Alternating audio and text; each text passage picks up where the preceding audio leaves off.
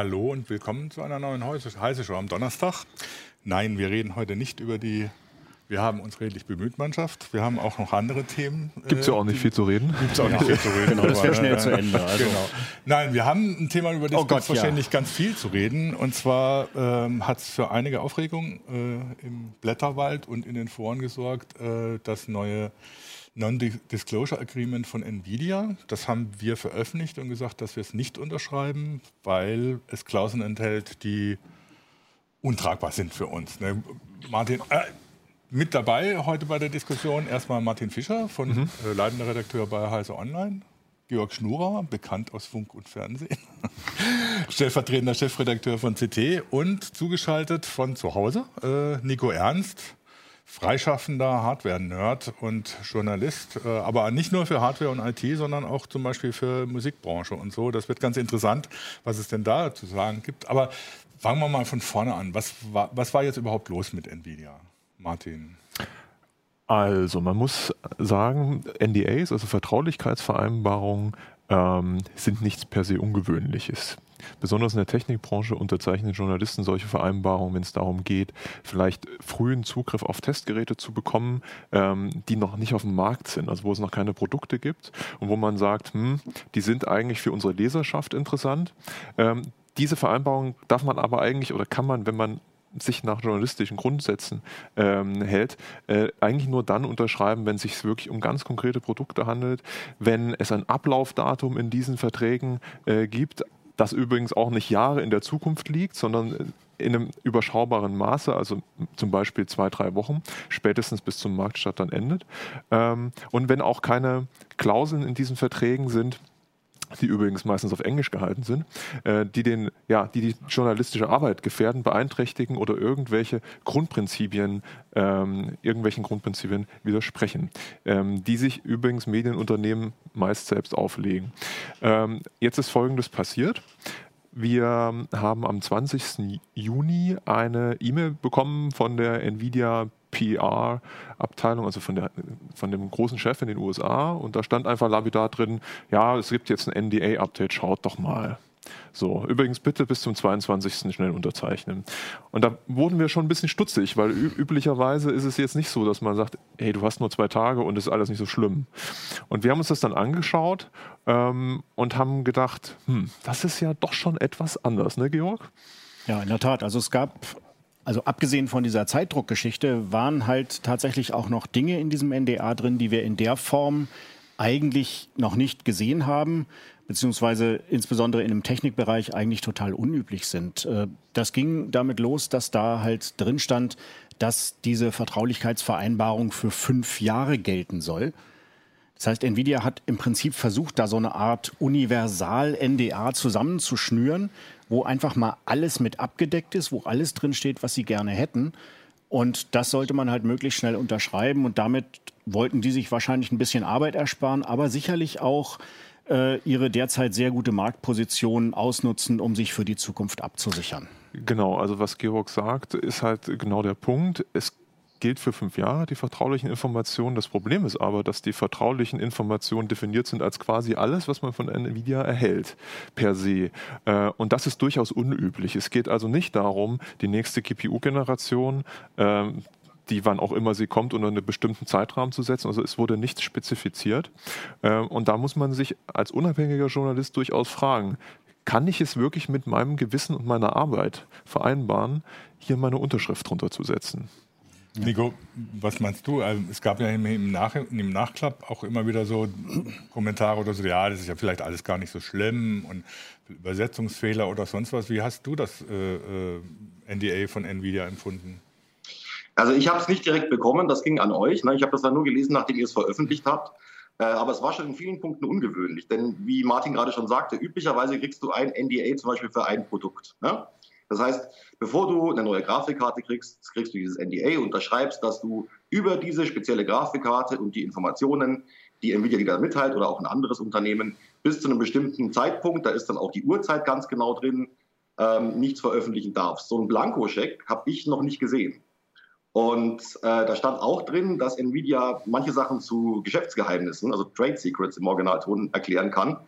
Äh, was auch ungewöhnlich ist, denn du hast ja mit einem fertigen Produkt zu tun. In, in dem Moment, wo du berichten darfst, kann sich jeder das Ding kaufen, zerlegen. Also auch AMD könnte dann eine neue Nvidia-Grafikkarte kaufen, zerlegen. Das machen die ja auch, äh, vice versa. Also Nvidia zerlegt auch gerne AMD-Grafikkarten. Ähm, es ist sehr ungewöhnlich und was mich sehr gewundert hat, ist dieser frühe Zeitpunkt, weil die nächste GPU-Generation ist ja noch etliche Zeit weg, wenn man den Gerüchten so glauben darf. Und äh, auch dieser Zeitdruck. Also noch dazu ist da was falsch nummeriert. Also den Paragraph 3, den gibt es zweimal. Das wirkt, ja, das wirkt so, als ob er sich mit der heißen Nadel gestrickt hätte. Und ich sehe vor allen Dingen auch den Grund nicht. Ich meine, äh, Heise und CT und Heise Online arbeiten schon lange mit Nvidia zusammen. Da gibt es immer mal Spannungen, ich sage nur GTX 79 und so weiter. Ähm, aber das ist eigentlich das normale Alltagsgeschäft. Da jetzt mit so einem Blanko-Scheck um die Ecke zu kommen, hat mich gewundert. Vor allen Dingen, ich sehe die Notwendigkeit nicht. Was glaubt ihr denn, was da die Motivation war? Jetzt haben alle eingeatmet. alle Jeder ein, hat ja. eine Idee. Ich kann ja mal anfangen. Also ganz genau die Motivation von Nvidia zu ergründen, kann man sich jetzt natürlich nicht so aus dem Fenster lehnen zu sagen, das ist hundertprozentig so. Was aber, glaube ich, klar ist, ist, dass Nvidia mit diesem NDA dafür sorgen möchte, dass weniger Leaks erscheinen, äh, dafür sorgen möchte, dass vielleicht auch bei den Journalisten so eine gewisse Schere im Kopf entsteht. Das ist jetzt meine Mutmaßung, dass man sagt, hm, okay, ich könnte das jetzt veröffentlichen, aber da ist noch dieses NDA im, Hintergrund, im Hinterkopf und so weiter. Das macht ja durchaus etwas mit einem. Äh, und dann gab es natürlich auch noch einen Fall, der international für Aufsehen äh, gesorgt hat, von nicht allzu langer Zeit. Ähm, da hat es sich um das sogenannte GeForce Partner Programm gehandelt, was Nvidia Anfang März in dem Blog-Eintrag eingeführt hat. Ähm, und was darum ging, dass Nvidia, also Nvidias äh, Position war, wir wollen es den Gamern einfacher machen, zu erkennen, äh, wo steckt GeForce drin, wo steckt Nvidia drin. Ähm, und dann hat das ein Journalist aus den äh, USA, ähm, hat, hat was geleakt, hat gesagt, ich hatte mit Firmenvertretern gesprochen, ich hatte Einsicht in die Dokumente, also die Vertragsdokumente zwischen Nvidia und den Partnerherstellern wie Asus und Co die ja ihre Herstellerkarten verkaufen. Und er hat gesagt, hm, da sind aber auch schon wieder ganz schöne Knebelverträge. Von wegen, wenn ihr eine Marke habt und ihr vertreibt sowohl AMD als auch Nvidia-Grafikkarten, dann vertreibt, ich sage es jetzt mal verkürzt, Nvidia bitte nur in dieser einen Marke und sucht euch für die anderen eine andere. Äh, und als das rausgekommen ist, gab es einen ganz schönen Shitstorm, wie man heutzutage sagt. Ähm, und Nvidia hat sich, obwohl sie in ihrem Blogbeitrag von Offenheit gesprochen haben, eigentlich nie wirklich dazu geäußert. Sie haben es bis zum März oder beziehungsweise bis Ende April ausgesessen und als Asus dann als erster Hersteller wenn ich mich richtig erinnere, äh, tatsächlich eine eigene Marke gründete für AMD-Grafikkarten, also Ares mit Z hinten, ähm, hat es dann nicht mehr lange gedauert, dass Nvidia sich dann äußern musste unter dem Druck und gesagt, wir ziehen jetzt dieses GeForce Partner Program zurück, weil wir sind Opfer von Missinformationen und die böse Presse. Ähm, und das war am 4. Mai, als Nvidia diesen Beitrag veröffentlicht hat. Jetzt kann man sich überlegen, 4. Mai bis zum 20. Juni könnte durchaus reichen, ein NDA-Dokument aufzusetzen, wenn man ein bisschen angesäuert ist. Äh, jetzt muss man aber eine Sache sagen, jetzt mal ganz klar. Man stelle sich doch nur mal vor, Nvidia hätte die Informationen des GeForce Partner Programs an Journalisten als confidential, also als vertrauliche Informationen weitergegeben und hätte gesagt, passt mal auf, meine lieben Journalisten, ihr seid uns so wichtig, wir wollen euch mal einen Einblick geben in die Geschäfte mit unseren Partnern und die Verträge. Übrigens, das ist confidential, das ist nur für euren Hinterkopf. So. Wenn jetzt diese Diskussion losgegangen wäre und wenn das jetzt von irgendjemand geleakt worden wäre, hätte man eigentlich nur sagen können, ja, ja, der hat das geleakt, aber ich kann dazu eigentlich nicht viel sagen. Ne? Also das widerspricht eigentlich dem Geist kritischer Berichterstattung. Und man muss einfach sagen, wir sind ja keine PR-Maschinen. Also manchmal knirscht halt. Und das ist auch wichtig so. Und das passiert, glaube ich, bei jedem unabhängigen Medienhaus.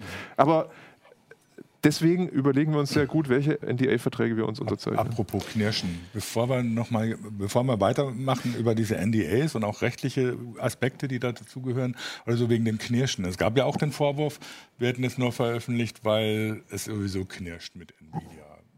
Ja gut, das ist, also mal ganz ehrlich, äh, ich habe ich muss sagen, ich habe diesen Blog-Eintrag auch gesehen. Der stand ja bei uns und auf diversen anderen Seiten und da haben sich einige ziemlich weit aus dem Fenster gelehnt. Ich habe mich sehr über diesen Mist geärgert, weil wir arbeiten mit Nvidia seit sehr, sehr langer Zeit professionell zusammen. Professionelle Zusammenarbeit heißt, dass man sich gegenseitig respektiert, dass man natürlich auch mal anderer Meinung ist. Das ist völlig normal. Ich kann, wenn ich als Journalist immer der Meinung bin, Nvidia ist in Ordnung, dann bin ich kein Journalist, sondern dann bin ich eine PR naja, ein PR-Mensch. Ich sage jetzt nichts Böses. Agentur. Agentur, ja. Ähm, also insofern habe ich mich über diesen Vorwurf schon sehr geärgert, vor allen Dingen, weil der wieder von Leuten kam, die dafür keinerlei Belege beibringen. Ähm, ich habe dann aber gesagt, okay, warum jetzt großartig darauf reagieren? Fakt ist, wir arbeiten mit Nvidia ganz normal zusammen, wie wir das mit jedem anderen Unternehmen auch machen. Es gibt da keine Animositäten wir haben halt gelegentlich unsere eigene Meinung und es ist völlig klar, dass einem Hersteller die nicht gefällt. Das war bei Intel damals, als es da Probleme gab, auch nicht viel anders. Die waren ja. auch ein bisschen angepisst von Artikeln, die bei CT erschienen sind oder bei Heise Online.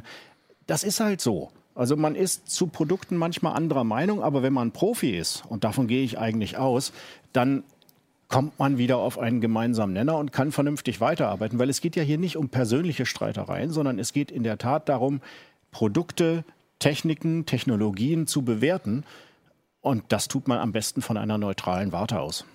Ja, ist Darf ich da mal kurz einhaken? Ja, klar. Wichtig wäre bei diesen NDAs noch zu wissen, also ich finde, wir sollten den Zuhörern und Zuschauern und den Lesern das ja mal ein bisschen transparent machen. Das heißt nicht, dass du dann nicht mehr nur das schreiben darfst, was Nvidia oder ein anderes äh, Unternehmen dir vorschreibt. Ja? Also wenn es zum Beispiel Leaks gibt, wie vor ein paar Tagen gab es so ein Bring-Up-Board, ein Foto von einer angeblichen Nvidia-Grafikkarte. War übrigens gar keine GPU drauf, aber könnte eine sein. Ähm, das hat jemand veröffentlicht, das ist öffentliches Material. Natürlich darfst du drüber schreiben, auch wenn du so ein NDA hast. Ne? Also die, diese, diese, diese Maulkorb-Vermutung, die in vielen, vielen Foren da ja auch aufgegriffen wird, ja, ihr dürft ja da nur das schreiben, was Nvidia euch vorher abgesegnet hat. Das ist de facto nicht so. Ne? Also ja gut, wobei, wobei man jetzt bei diesem, bei diesem NDA, da gibt es ja auch diese Formulierung, man dürfe das nur in favor of äh, Nvidia äh, mhm. benutzen, mhm. die Informationen, was ja schon so eine Art Maulkorb ist, dass du, dass du sagst, naja, wenn du jetzt was Kritisches schreibst, darfst du eigentlich nicht darüber berichten, wenn das auf der Basis der Informationen äh, ist, die Nvidia dir gegeben hat. Das ist ja schon so ein, also es gab auch eben die Diskussion, ob das wirklich so gemeint ist, wobei das natürlich bei juristischen also bei Texten Verträgen, also es tut mir leid, wenn im Vertrag was drinsteht. Man, man macht einen Vertrag doch, damit man für den Fall, dass man sich streitet, eine gemeinsame Basis hat, auf der man hinterher sagt, okay, darüber haben wir uns geeinigt, bevor wir uns gestritten haben und jetzt halten wir uns an diese Regeln. Insofern, was in einem Vertrag steht, insbesondere bei einem Vertrag zwischen Kaufleuten, das muss man immer mal wieder im Hinterkopf behalten, das ist auch so gemeint. Der andere Punkt ist, es gab auch diese Diskussion, ist sowas überhaupt ja. sittenwidrig oder nicht? So etwas wäre als Vertrag zwischen einem Unternehmen und einem Privatkunden selbstverständlich sittenwidrig und ungültig und vergessen wir das alles. Wenn sich zwei Unternehmen auf einen Vertrag einigen, dann sind das sogenannte Vollkaufleute. Das heißt, die können in den Vertrag im Prinzip reinschreiben, jedes Mal, wenn der Herr X in der Nase bohrt, kriege ich 10.000 Euro. Und wenn der Herr X das unterschreibt, dann hat er leider Pech gehabt. Auch wenn das ansonsten ein bisschen abseitig und sonst was wäre. Aber man geht einfach davon aus, dass Unternehmen, Vollkaufleute in der Lage sind, zu verstehen, was sie da unterschreiben und sich dabei etwas denken. Insofern wundert es mich sehr, dass einige halt sagen, okay, das ist alles nicht so gemeint, das ist alles nicht so schlimm. Und einen Aspekt habe ich noch, der mir jetzt bei diesem NVIDIA NDA besonders aufstieß. Das ist diese Nummer mit den Firmengeheimnissen. Also gehen wir einfach mal einen Schritt zurück zu diesem Partnerprogramm. Ich erfahre von diesem Partnerprogramm, habe vorher dieses NDA unterschrieben. Nvidia sagt mir jetzt, hey, dieses Partnerprogramm ist ein Geschäftsgeheimnis. In dem Moment habe ich einen Maulkorb. Da kann ich mich drehen und wenden, egal wo die Information herkommt. Ich habe unterschrieben, dass Nvidia Informationen, die sie zu einem Geschäftsgeheimnis erklären, dass ich über die nicht weiter schreibe. Und an der Stelle wird es jetzt wirklich eigenwillig, weil hier auch in dem Vertrag nicht drin steht, was ist da drunter gefasst. Im Prinzip kann Nvidia hingehen und zu oder zu denjenigen, die das unterschrieben und jederzeit sagen, pass mal auf, das ist Geschäftsgeheimnis. Darüber dürft ihr nicht reden. Und es das ist natürlich journalistisch ein Albtraum. Ich muss eine kurze Anmerkung machen zwischendrin. Ähm, es gab die Nachfrage sowohl auf YouTube wie auf Facebook, äh, warum keiner unserer Hausjuristen heute dabei ist. Die haben leider heute keine Zeit, aber wir haben uns natürlich im Vorfeld mit ihnen zusammengesetzt und das nochmal durchgegangen, auch im Vorfeld der Sendung, was da eine Rolle spielt. Unter anderem die Anmerkung äh, von Georg oder auch andere Geschichten nochmal konkret zu dem NVIDIA-NDA, äh, äh, dass das so von ihnen nicht unterschrieben worden wäre. Dass sie definitiv sagen oder so, das geht so nicht, das ist A, unbestimmt, weil nicht für ein Produkt bestimmt, es ist zu lang und es legt tatsächlich einen Maulkorb an. Also das kann man nochmal deutlich sagen. Jetzt haben wir die ganze Zeit darüber gesprochen, jetzt was steht in diesem NDA und so die Frage ist ja, warum gibt es solche NDAs überhaupt? Oder warum gibt es nicht nur solche, wie jetzt die von, de, von dem, sondern auch solche, von denen du schon geredet hast, Nico, die irgendwie relativ klar bestimmt sind. Warum gibt es die überhaupt? Warum macht man sowas überhaupt? Also aus meiner Sicht sind NDAs notwendig. Mhm. Das muss man einfach mal sehen. Ein Unternehmen hat ein vertretbares und auch nachvollziehbares Interesse, ein Produktlaunch in einer bestimmten Reihenfolge durchzuführen. Insofern kann das Unternehmen bestimmen, wann bestimmte Informationen herausgehen. Ein Presseorgan hat möglicherweise das Interesse, ein Produkt möglichst frühzeitig in die Hände zu bekommen, um Zeit zu haben, dieses Produkt vernünftig zu analysieren, bei einer Grafikkarte typischerweise zu testen, zu gucken, wie es sich verhält. Und das geht eben nicht hoppla hoppla hopp. Also ist ein NDA im Prinzip im Sinne beider. Wenn man eben sagt, pass auf, ihr kriegt die Grafikkarte und die Informationen zur Technologie vorher, aber bis zum Datum XY, so und so viel Uhr, haltet ihr die Schnauze zu dem Thema und danach könnt ihr veröffentlichen, was ihr wollt. Das ist ein ganz normales NDA, das unterschreiben wir auch. Und ich muss sagen, als seit ich bei CT bin und ich glaube auch davor war das schon so, haben wir nie ein NDA gebrochen. Wir haben nie eine Vertraulichkeitsvereinbarung. Das ist ja im Prinzip die leichtere Form des NDAs. Man kann das ja auch mündlich vereinbaren, dieses, äh, dieses Stillschweigen bis zu einem bestimmten Termin haben wir das nie gebrochen. Wir halten uns daran. Und ich finde, ein NDA, das vernünftig formuliert ist, ist auch wirklich ein faires Werkzeug, was letztendlich dem Unternehmen, der Firma, aber eben auch den Lesern hilft, weil ich natürlich dadurch die Möglichkeit habe, zum Veröffentlichungszeitpunkt fundiert über das Produkt zu schreiben.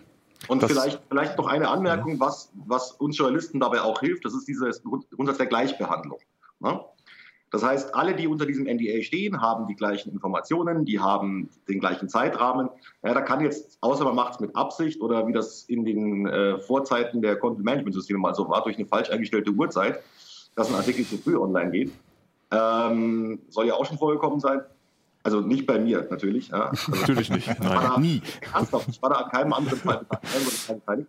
Aber ähm, das sorgt eben dafür, dass wir quasi alle die gleichen Startbedingungen haben. Ne? Wer, den, wer, den, schönsten, besten Artikel hat, wer am meisten rausgefunden hat, der kriegt dann hinterher auch die Lorbeeren von den Lesern. Und das ist was, war, glaube ich, der, der wichtigste Vorteil, den wir Journalisten dadurch haben. Ne? Also dass es halt, dass es halt, dass es halt eine Gleichbehandlung gibt, wobei man auch sagen muss, gerade bei Testprodukten, es gibt in der Regel nur ganz, ganz wenige, gerade von neuen CPU- oder GPU-Generationen. Äh, das heißt, die werden dann logischerweise nur an die verteilt, die die NDAs auch unterschrieben haben, mit denen man lange zusammenarbeitet. Das ist aber in keiner anderen Branche auch so. Ne? Tatsächlich muss man, aber das möchte ich kurz nochmal unterstreichen, was Georg angerissen hat. Ähm, die Leser oder Zuhörer dürfen sich jetzt nicht denken, dass man wegen jedem Vorserienprodukt oder Testexemplar immer ein NDA unterschreiben ja. muss. Es gibt nee. häufig auch so eine, so eine vertrauensvolle Zusammenarbeit zwischen Firmen, ähm, wo man dann sagt, okay, die Firma schickt eine E-Mail raus, äh, das NDA, die Sperrfrist fällt dann und dann du bestätigst einfach, okay, ich halte mich in diesem Fall daran, fertig. Ne? So lief es zum Beispiel mit Nvidia, mit sämtlichen Textexemplaren, die wir gekriegt haben, oder sehr, sehr vielen in den letzten sechs bis sieben Jahren, wir haben ja quasi jedes gekriegt und das war einfach nur eine E-Mail-Konversation in den meisten Fällen. Ne? Also es ist nicht üblich, dass wir für jedes Testexemplar immer große NDAs unterzeichnen müssen. Und das ist natürlich wieder abhängig von Firma zu Firma. Klar. Und das gibt es auch Gentleman's Agreement, zum Beispiel auf Veranstaltungen. Da ist dann auf einer Präsentation eine mhm. Folie drin, diese Information ist vertraulich bis zu dem und dem Zeitpunkt, bitte haltet euch dran. Ne? So nach dem Motto, wir haben es gesagt, ihr könnt jetzt gehen, wenn ihr da nicht mitspielen wollt. Das heißt, da braucht es gar nicht mal unbedingt einen Anwaltsstieb dazu. Also es, ist, es gibt da verschiedene Stufen von ja. NBA.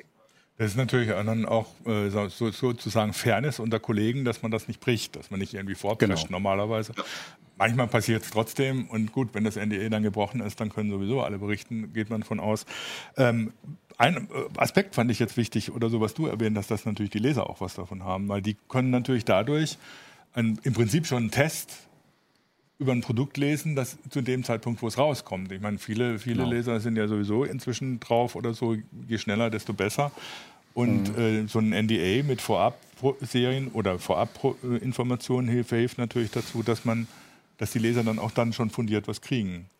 Also eine qualifizierte ja. Einschätzung sozusagen für den Zeitpunkt, wo der Leser ähm, in den Laden gehen kann und sich das Produkt kaufen kann. Das ist die mhm. Idealvorstellung. Mhm. Ne? Genau. Jetzt muss man aber auch sagen, dass gerade vorab Testexemplare nicht unbedingt das widerspiegeln, was Leute tatsächlich kaufen können. Mhm. Ne? Das ist zum Beispiel bei Grafikkarten, Nico, du weißt ja auch sehr gut, es gibt halt nicht jedes Referenzexemplar im Handel. Ähm, teilweise gibt es auch andere BIOS-Versionen, andere Treiber, Treiber und genau und so weiter und so fort. Also da muss man immer sehr, sehr vorsichtig sein. Ne? Mhm. ja, das, das ist angeht. ja auch einer der Gründe, warum wir sehr oft auch dazu übergehen zu sagen, okay, also wir haben jetzt das Vorseriengerät getestet, aber nach einer bestimmten Zeit, wenn das Produkt im Markt ist, gehen wir halt einfach los und kaufen diese Dinger, um eben wirklich nicht Geräte aus einer Teststellung zu bekommen, wo man immer Sorgen hat, dass es manipuliert sein könnte, dass da irgendwas nicht so ganz super ist. Deshalb ist es eigentlich bei uns gang und gäbe, dass wir losgehen und diese Produkte auch stumpf kaufen und dann berichten wir über das, was wir gekauft haben. Und wenn sich dann natürlich große Unterschiede äh, zum Originalprodukt bzw. zu dem Produkt, was uns mal als Original angedreht wurde im Rahmen einer Teststellung, auch ergeben, dann ist es eine relativ große Geschichte. Zum Glück passiert das in der letzten Zeit nicht mehr so häufig. Früher war das leider gang und gäbe. Früher, also, also es gab ja früher auch die Fälle, dass tatsächlich Testgeräte oder so optimiert wurden ja. auf, den, ja. auf den Testfall beziehungsweise auf die Publikation, die dann testen sollte. Mhm. Das kommt ja heute kaum noch vor. Naja. Wird, es kommt schon noch vor, also, aber es ist nicht mehr so dreist wie früher. Man muss, man muss mal eines dazu sagen, also äh, gerade im Grafikkartenbereich, ich will mich jetzt nicht auf Nvidia wieder festlegen, sondern das, das betrifft alle. Eigentlich trifft es äh, alle, ja. Aber im Grafikkartenbereich mit AMD, Nvidia, die wissen ja sehr, sehr genau, was bei Testern, Medienunternehmen in den Benchmark-Parcours läuft. Und wenn man dann schaut, naja, also wir zum Beispiel, wir haben immer einen, der ist nicht unbedingt dementsprechend, was in Reviewers Guides oder Empfehlungen steht. Und da sieht man dann schon, dass die Abweichungen halt teilweise schon mal etwas größer sind, mhm. was natürlich wiederum den Firmen nicht unbedingt gefällt. Also das sind, es gibt schon auf jeden Fall Optimierungen, die sind nur nicht mehr so offensichtlich. Also dieses Cheating in 3D-Mark oder so, äh, das fällt halt so sehr auf. Aber dieses, ich optimiere jetzt mal diese Spiele, die unbedingt, die diese Medienhäuser testen, das gibt es halt doch schon noch. Ja, wobei. wobei man, hm? man aber auch noch sagen muss, äh, ja, das mit den, mit den Optimierungen und den Vorserienexemplaren, in der Regel haben wir es ja auch mit Bugs zu tun. Ne? Also wenn du mal nimmst, äh, Ryzen zum Beispiel, äh, der hatte eine viel höhere Leistungsaufnahme mit den ersten BIOS-Versionen von AMD. Und dann später hat sich das etwas gesenkt. Bei Spielen ist es sehr häufig so, dass die dann noch einen Treiber hinterher äh, schieben. Das heißt, du musst quasi über Nacht deine ganzen Benchmarks nochmal neu machen äh, nur weil sie in einem Spiel jetzt den Shader ausgetauscht haben. Das also kennen wir alle, ne? Ja, ja. ja. ich meine, ich mein, das erlebt man ja selbst, wenn man da, da, auf, selbst, ja. erlebt man ja selbst dadurch, dass auf Heißer Online ab und zu immer wieder mal eine Meldung kommt oder so, ja, neuer Treiber für, was weiß ich, AMD oder Nvidia, weil das Spiel dann jetzt besser läuft. Das heißt, da laufen ja Optimierungen auch noch während, dem, während des ganzen mhm. Produktzyklus weiter. Ja, wobei man, also Optimierung ist super, ja. sage ich jetzt mal. Also eine Optimierung wenn ein Produkt einfach besser gemacht wird, das, nicht, dass das jetzt hier durcheinander kommt, also zum Beispiel durch regelmäßige ja. neue Treiber-Updates, dann ist das total super, mhm. weil das ist eine Fortentwicklung des Produktes. Ja. Optimierung, um bei einem bestimmten Benchmark besser auszusehen, ohne dass ja. es in der Praxis was bringt, das ist ein elender Mist und das gilt es eigentlich auch immer aufzuspüren. Aber ich sage ganz klar, das wird immer schwieriger. Das war früher relativ einfach, weil man konnte da einfach die Bauteile zählen, man konnte sich die Bauteile angucken, die Spezifikationen angucken und sah dann, hm, das kann nicht gehen. Dann muss also irgendwo geschummelt worden sein. Das ist heute leider nicht mehr so einfach. Also ein Beispiel dafür, wir hatten eine Zeit lang Mainboards, äh, wo der FSB-Takt immer so um ein paar Zehntel oder gleich ja. ein Megahertz höher eingestellt war. Und dann hast du äh, fünf Mainboards gemessen und der exakt gleiche Prozessor, das gleiche Exemplar war in dem einen schneller. Das musst du dann erstmal machen als Journalist und dich wundern, woran das liegt und dann auf Fehlersuche gehen. Äh, und wir haben es bei den Android-Telefonen gesehen, da gab es Optimierungen in der Firmware, die jahrelang verkauft wurden und niemand hat es gemerkt. Ja. Aber nochmal, das sind, ist eigentlich eher die Ausnahme, das hat ja mit einem NDA nichts zu tun. Ne. Es geht nur darum, mal zu zeigen, ich, dass wir wirklich auch darauf angewiesen sind, von den Herstellern möglichst detaillierte Informationen zu kriegen, damit wir ein Produkt auch wirklich dann gründlich und fair testen können. Denn der Zeitraum ist fast immer zu knapp. Also ich erinnere mich da an einen Fall, da hat mal ein Grafikkartenhersteller morgens um neun angerufen und hat gesagt, da kommt der Kurier jetzt gleich und die Sperrfrist fällt um 15 äh, Uhr. Das ist natürlich sehr knappes NDA. ähm, ja, wobei man mir vielleicht nochmal erklären müsste, wie sieht so ein NDA eigentlich aus? Beziehungsweise, wie sieht ein NDA normalerweise aus, dass wir auch unterschreiben würden? Ja gut, das ist relativ einfach. Es hat im Wesentlichen drei Punkte. Erstens, es steht genau drin, worum, worüber reden wir. Das heißt, um das Produkt XY, die, die Präsentation Tadada und die und die Technologie. Zweitens steht drin, wann läuft das Ganze ab? Und zwar zu einem sinnvollen Punkt. Und drittens steht nicht drin, was ich darüber zu schreiben habe. Ja. Das ist ein NDA, das kann ich jederzeit unterschreiben. Und jetzt muss man natürlich auch noch einen Punkt einbringen. Ähm, natürlich hat jeder die Möglichkeit, das NDA nicht zu unterschreiben. Natürlich. Wie man sieht. Wir sind ja auch nicht die Einzigen, die das nicht unterschrieben genau. haben, muss man auch dazu sagen. Ne? Also andere Medienhäuser haben das auch so gesehen. Jetzt ist es aber natürlich so, unabhängig von diesem NDA jetzt in, in, in dem konkreten Fall, äh, gerade wenn es um Testexemplare geht, ist es relativ einfach. Entweder du unterschreibst dieses NDA oder du ja. kriegst dieses Produkt nicht. Ja. So. Und nun ist es bei uns so, wir sind da in einer relativ komfortablen Position. Wir können sagen, es ist uns Wurst, weil wir kaufen den ganzen Krempel dann halt ja. nach Marktstaaten. So haben wir übrigens das auch immer gehalten, wie Georg das schon erklärt hat. Jetzt muss man natürlich sagen, und das ist keine Entschuldigung, nur eine Erklärung, für kleinere Ne? So ein, ein Mann klitschen hätte ich jetzt fast gesagt. Oder kleinere Websites Wort. oder Blogger. Ich will, ich will die Arbeit nicht diskreditieren. Oder freie Kollegen. Oder freie Kollegen, ja. äh, die, mit, die halt darauf angewiesen sind, finanziell auch, dieses Text, Testexemplar zu kriegen und die auch immer an einer sehr, sehr guten ja, Vertrauensbasisverhältnis zu einem bestimmten Hersteller interessiert sind. Für die spielen dann vielleicht die journalistischen Grundsätze in dem einen Moment eine geringere Rolle, als einfach dieses Testexemplar zu erhalten. Ne? Also es ist immer eine Abwägung.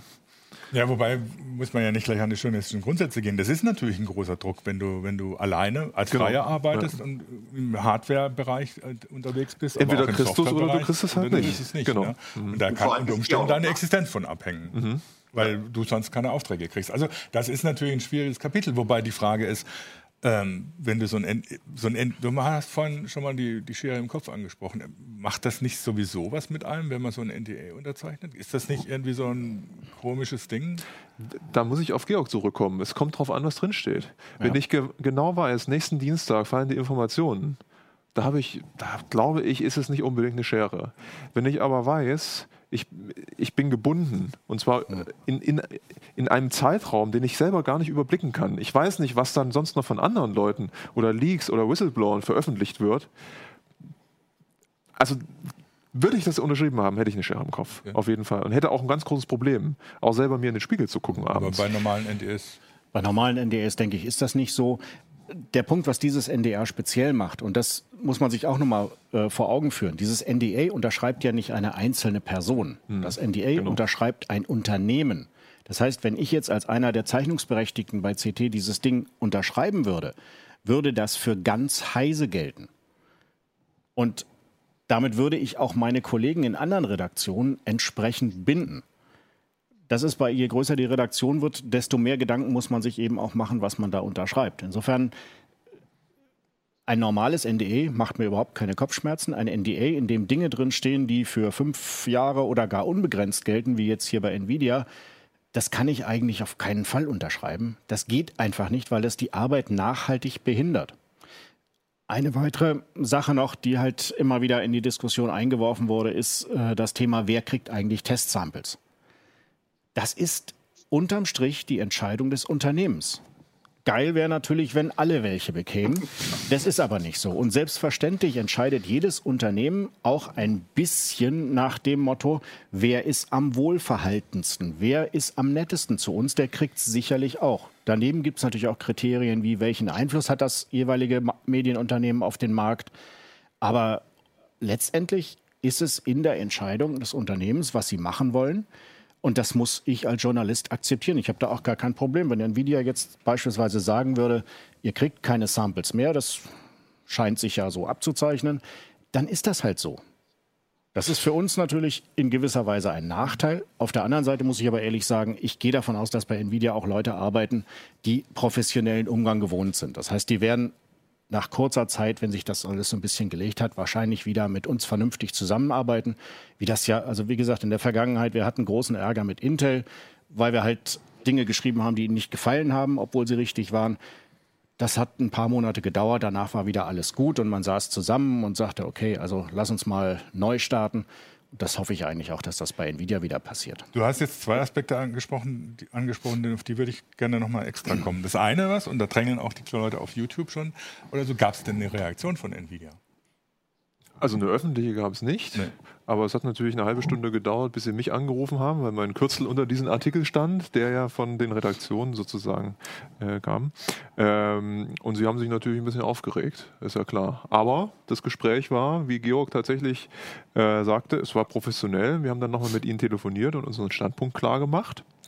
Ähm, und ja, was soll ich sonst noch aus diesen Gesprächen erzählen? Das ist halt schwierig. Außer, dass wir jetzt weiterhin nicht unterschreiben und mal gucken, was dabei jetzt passiert. Sozusagen. Wir haben ihnen sehr klar gemacht, sowohl telefonisch als auch per E-Mail, und zwar auch schon vor dem Ende der Frist. Das ist wichtig zu wissen dass wir generelle NDAs nicht unterschreiben, wie Georg das eben nochmal gesagt hat. Ja, und da hieß es halt, okay, das kann man ja jetzt mal, das steht ja in mhm. dem Artikel auch drin, wir machen da keine Ausnahmen, dann gibt es keine Vorberichterstattung mehr und keine Testexemplare. Und das ist uns in diesem Fall aber erstmal egal, weil wir sind erstmal unseren, unserer Arbeit verpflichtet und den Lesern vor allen Dingen verpflichtet. Ne? Wie sich das jetzt weiterentwickelt, schauen wir mal. Können wir nicht absehen. Darf ich mal noch was fragen dazu? Martin, du hast ja vorhin gesagt, was ja auch korrekt ist, dass einige andere Medienhäuser auch nicht unterschrieben haben. Das kam durch diese ganze Geschichte heraus. Habt ihr denn mit einigen Kollegen vorher gesprochen? Also wir hatten ja ähnliche Fälle, wo wir auch schon zum Beispiel zusammengearbeitet haben, wenn es um diese Adblock-Geschichte ging und so weiter. Da gab es so, so einen Aktionstag. Und es gab auch Fälle, wo es um Einladungen zu Pressekonferenzen ging, wo dann manche ausgegrenzt wurden, wo die Journalisten auch miteinander geredet haben. Das glauben die Firmen ja immer nicht, dass wir uns nicht spinnefeind sind, sondern dass wir auch miteinander reden. Ähm, Wäre das nicht vielleicht eine Chance gewesen, dass man das auch mal in so einer konzertierten Aktion macht oder so? Also muss ich ganz klar sagen, nein. Da kommen zwei Sachen zusammen. Ähm, das eine ist diese Art dieses NDAs, die uns halt auch ein bisschen Zeit gekostet hat, muss man ganz klar sagen. Wir hatten zwei Tage Zeit, um zu entscheiden, unterschreiben wir das oder unterschreiben wir das nicht. Unsere Hausjuristen haben da eine ganze Weile für gebraucht, um das vernünftig einzuordnen. Man muss ja immer sehen, das ist in juristischem Englisch gehalten und äh, gut, ich kann das ein bisschen lesen, aber nicht zu 100 Prozent verstehen. Dafür haben wir Leute, die das wirklich können. Und da muss man einfach sehen, so eine Frist von zwei Tagen ist extrem knapp. Das heißt, wir mussten erstmal unsere Position klar machen. Wir haben dann überlegt, was machen wir jetzt weiter? Ein Problem mit Ansprechen anderer Leute ist halt schlicht und ergreifend, ich weiß ja gar nicht, wer dieses NDA bekommen hat. Das sagt mir ja Nvidia auch gar nicht. Alles, was sie mir gesagt haben, naja, die meisten haben schon unterschrieben. Beziehungsweise hm. Martin haben sie es gesagt. Äh, das ist eine ganz schlechte Information, um jetzt rauszugehen und zu sagen, wir bilden ein Bündnis. Also haben wir gesagt, okay, wir haben entschieden, wir werden das nicht unterschreiben und dieses NDA ist in seiner Form etwas, was wir so für nicht richtig halten. Deshalb werden wir es jetzt einfach mal stumpf ver veröffentlichen. Und selbst vor dieser Veröffentlichung mussten wir prüfen, ob das NDA nicht unter NDA steht. Na? Also das ist eben auch nochmal so eine Sache. Äh, und nur nachdem wir festgestellt hatten, das ist frei, es hat ja auch ein paar Tage gedauert, bis wir es tatsächlich dann raushauen konnten. Wir haben es auch erst nach der Frist genau. veröffentlicht, muss man auch dazu sagen. Ne? Ich meine, man könnte sich natürlich überlegen, ob man jetzt im Anschluss oder im, im, in der Nachfolge von dieser Geschichte sich mit anderen zusammensetzt und sagt, man stellt Regeln auf, die man den Firmen irgendwie äh, mitteilt oder so. Solche NDAs sind äh, akzeptabel, solche nicht, um da ein bisschen Druck auszuüben. Da muss man mal sehen, sehen was dann noch kommt. also wir sind da grundsätzlich offen, sage ich mal. Also wenn wir da zu einer gemeinsamen Plattform kommen, jederzeit und gerne, bin ich gerne bereit, da mitzuarbeiten. Top. Aber man muss eben auch einfach sehen, unter diesem Zeitdruck jetzt mal eben schnell eine Allianz schmieden. Ich meine, wen soll ich denn alles damit reinladen? Und wen lade ich aus? Und dann ist einer beleidigt, weil er nicht dabei war. Also äh, da kann man eigentlich nur verlieren. Also haben wir gesagt, okay, das Ding muss raus und wir gucken dann, wie Nvidia reagiert. Meine Hoffnung ist ehrlich gesagt, dass Nvidia dieses Ding komplett zurückzieht, weil eben, wie ich hoffe, noch mehr Leute sagen, also unterschreiben tun wir das auf keinen Fall. Und dann kommen wir vielleicht tatsächlich zu so einer Art äh, ja, branchenüblichem Agreement. Wobei, wie soll ich sagen, eigentlich gab es das. Die Tatsache, dass es um konkrete Informationen gehen muss in einem NDA, dass es einen konkreten Termin geben muss und dass das NDA mir nicht vorschreibt, welche Meinung ich zu haben habe, das ist eigentlich Usus gewesen. Seit bis, Jahrzehnten. Seit ne? Jahrzehnten, bis sagen. die Unternehmen ja. anfingen zu sagen, ach, wir gucken jetzt eher nach Influencern als nach Berichtern. Und wenn ein Unternehmen natürlich im Wesentlichen auf der Suche ist nach Leuten, die ihre PR nach draußen schreien, dann wird es schwierig. Aber der Markt ändert sich natürlich im Moment ein bisschen und äh, da muss man halt auch mal mit solchen Aktionen aufzeigen, wo das Ganze sich hinentwickelt. Hm. Das ist ähm, im anderen Bereich auch so. Also beim, im Musikgeschäft zum Beispiel, ich weiß nicht, Jürgen, ob du noch fragen wolltest. Genau, so. ja, ja. vor ein paar Jahren vor ein paar Jahren mal ganz krude Fotoauflagen. Ich fotografiere auch auf großen Konzerten und Festivals. Und da musstest du dann bei einigen Bands sogar die Speicherkarten abgeben. Die haben dann ausgesucht, welche Fotos sie gerne veröffentlicht hätten und du bekamst sie dann zurück und die waren dann wirklich zumindest gelöscht. Ich meine, wir können das wieder herstellen, aber äh, ich gehe mal davon aus, dass sie zumindest die Bildnummern sich aufgeschrieben haben, wenn dann anderes drin ist, na, hättest du halt Pech gehabt. Und dann haben ganz viele, auch Agenturfotografen, gesagt, das machen wir nicht mit. Ja, dann gibt es halt keine Fotos von diesem oder jedem Konzert.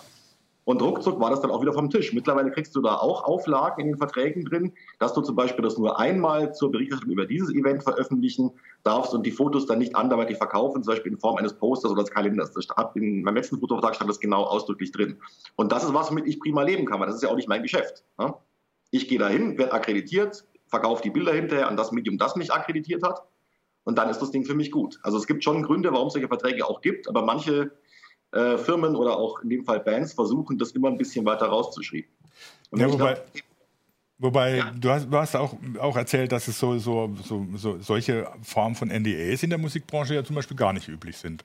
Äh, Teils, teils. Also generell, dass alles erstmal unter NDA steht, dass jemand überhaupt nicht mit dir spricht, bevor du einen Wisch unterschrieben hast. Das gibt es ganz einfach nicht. Also ein Beispiel, auch wenn ich mit etwas bekannteren Musikern spreche, sind die Interviews zum Beispiel immer unter vier Augen. Da geht Vertrauen gegen Vertrauen, da geht, sitzt kein PR-Aufpasser daneben, was in der IT-Branche absolut üblich ist. Also die Leute machen sich auch Notizen oder fragen dich vorher, darf ich das mitschneiden?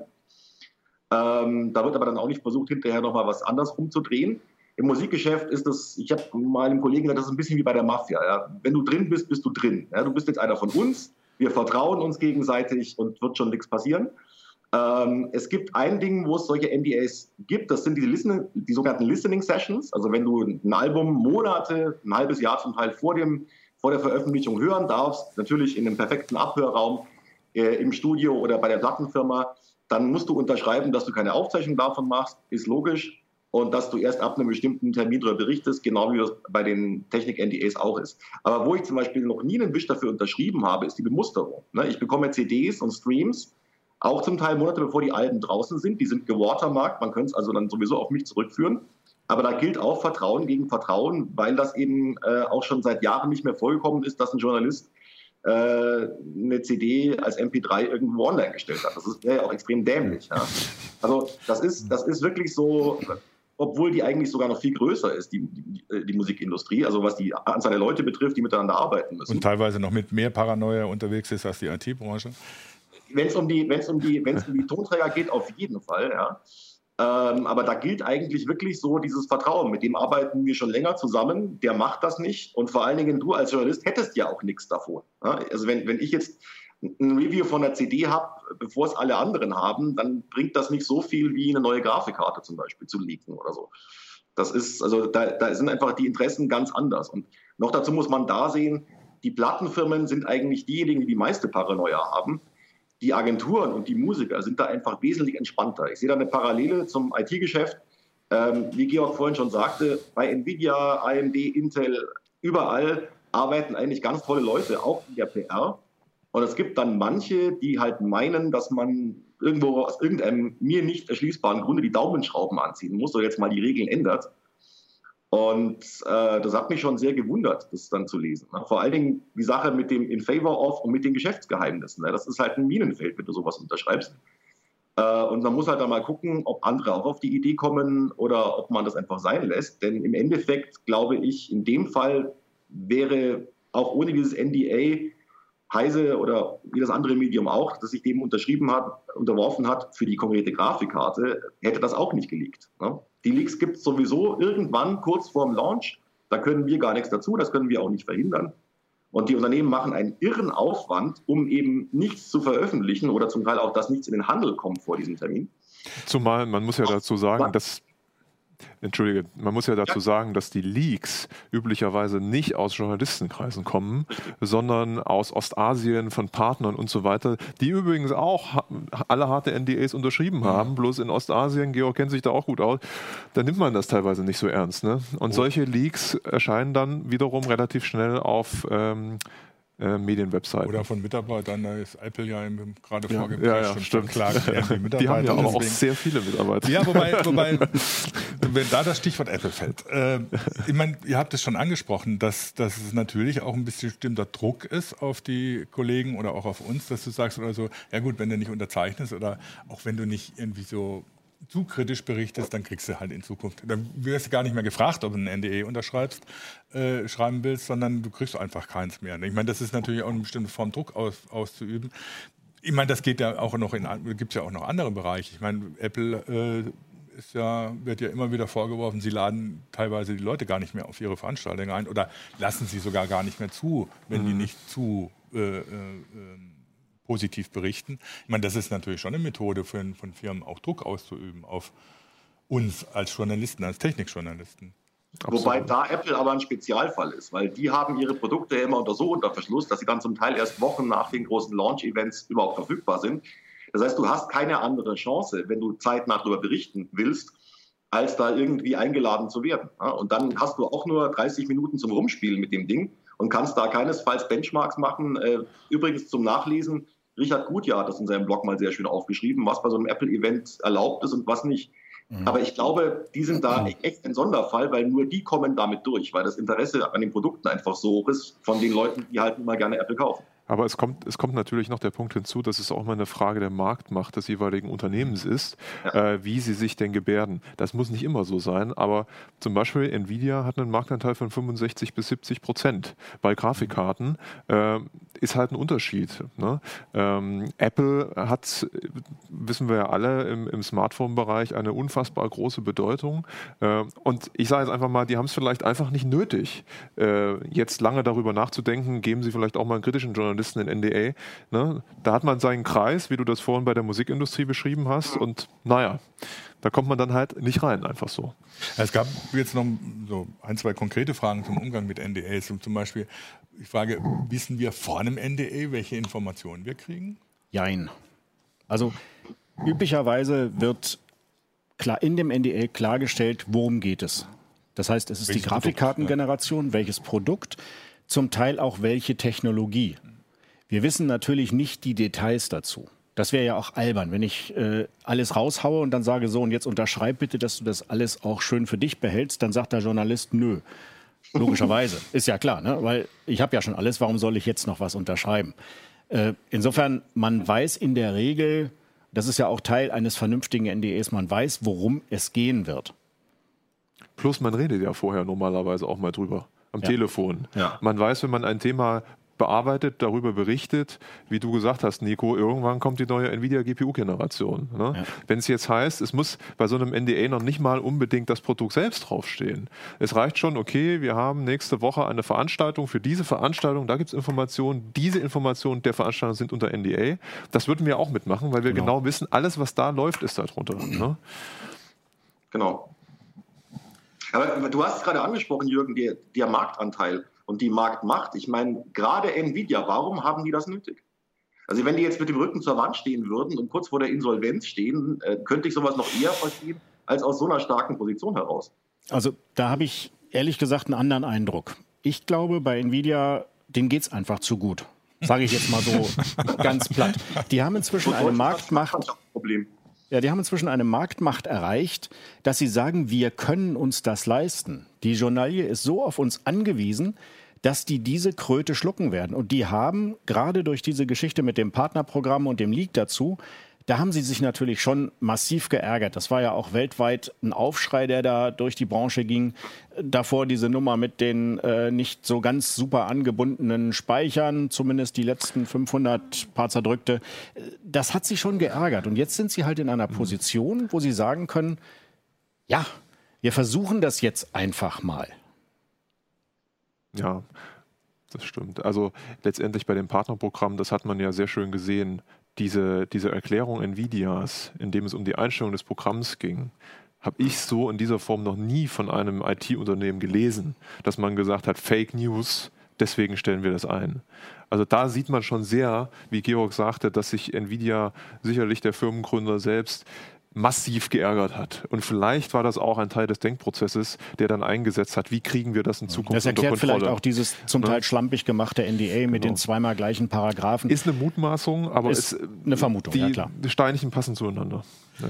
Gut, also festzuhalten bleibt auf jeden Fall, solche mh, allgemeinen, unspezifischen NDAs waren bisher extrem unüblich in der IT-Branche. Vielleicht muss die IT-Branche auch mal bei anderen Branchen gucken, die sowas etwas lockerer sehen und mehr auf Vertrauen setzen. Auf jeden Fall, sowas unterschreibt man nicht. Unterschreiben wir nicht. Also als Journalist viele, würde ich mal sagen, viele Kollegen, man unterschreiben nicht, viele ja. Kollegen auch nicht, während die normalen NDAs, die vernünftig spezifiziert sind, eigentlich allen helfen. In der Berichterstattung. Das kann man so festhalten. Ich glaube, ein bisschen mehr ist deutlich geworden, was NDAs sind und wie wir damit umgehen. Nico, danke, dass du dich hast zuschalten lassen. Ja, vielen Dank. Danke euch hier für die, für, die, für die Information. Und ja, wir sehen uns nächste Woche, übliche Zeit, Donnerstag 12 Uhr zu der nächsten Heiße Show. Danke fürs Zuschauen. Und tschüss. Ciao, ciao. Ciao, ciao.